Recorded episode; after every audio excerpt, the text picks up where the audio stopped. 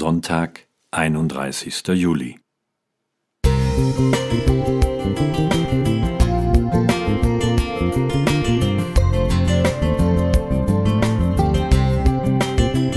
Ein kleiner Lichtblick für den Tag.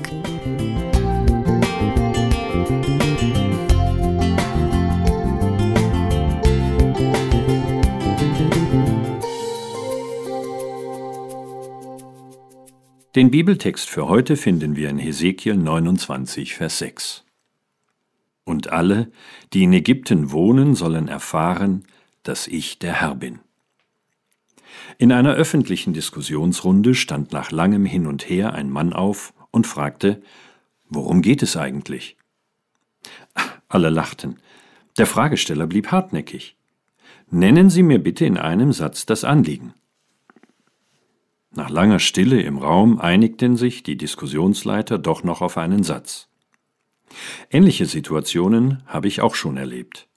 In manchen Sitzungen und Gesprächsrunden fragt man sich, ob es um die besten Argumente oder nur um Rechthaberei und Macht geht.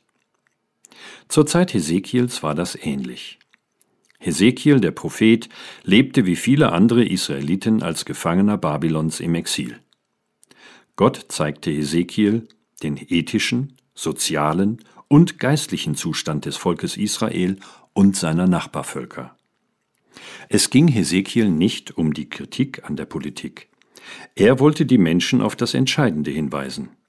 Sie sollten erfahren, dass Gott der Herr ist. Immer geht diesem Satz die Ankündigung Gottes voraus, er werde etwas tun, damit die Menschen Gott als Herrn erkennen. Ob die Zuhörer des Propheten aus ihren Erfahrungen schlussfolgerten, dass Gott der Herr ist?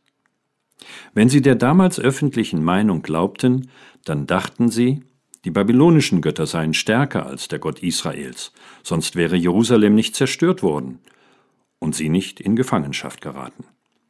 Wenn sie Gott vertrauten, erklärten sie sich ihre Gefangenschaft als eine Erziehungsmaßnahme.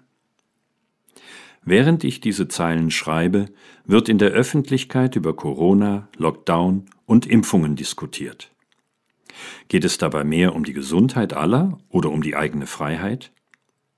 Gott sagte Hesekiel, er sei der Herr der Politik und der Geschichte.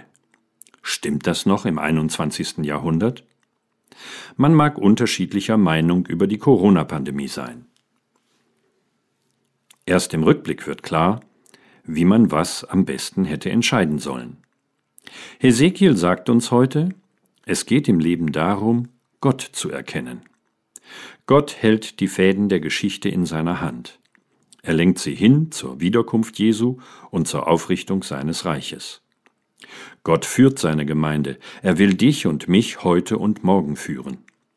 Wer auf Gott vertraut, wird gelassener auf unerwartete Ereignisse reagieren und verantwortungsvoll leben. So werden wir Gottes Hand im Weltgeschehen erkennen und erfahren, dass Gott der Herr ist. Gerhard Wagner Musik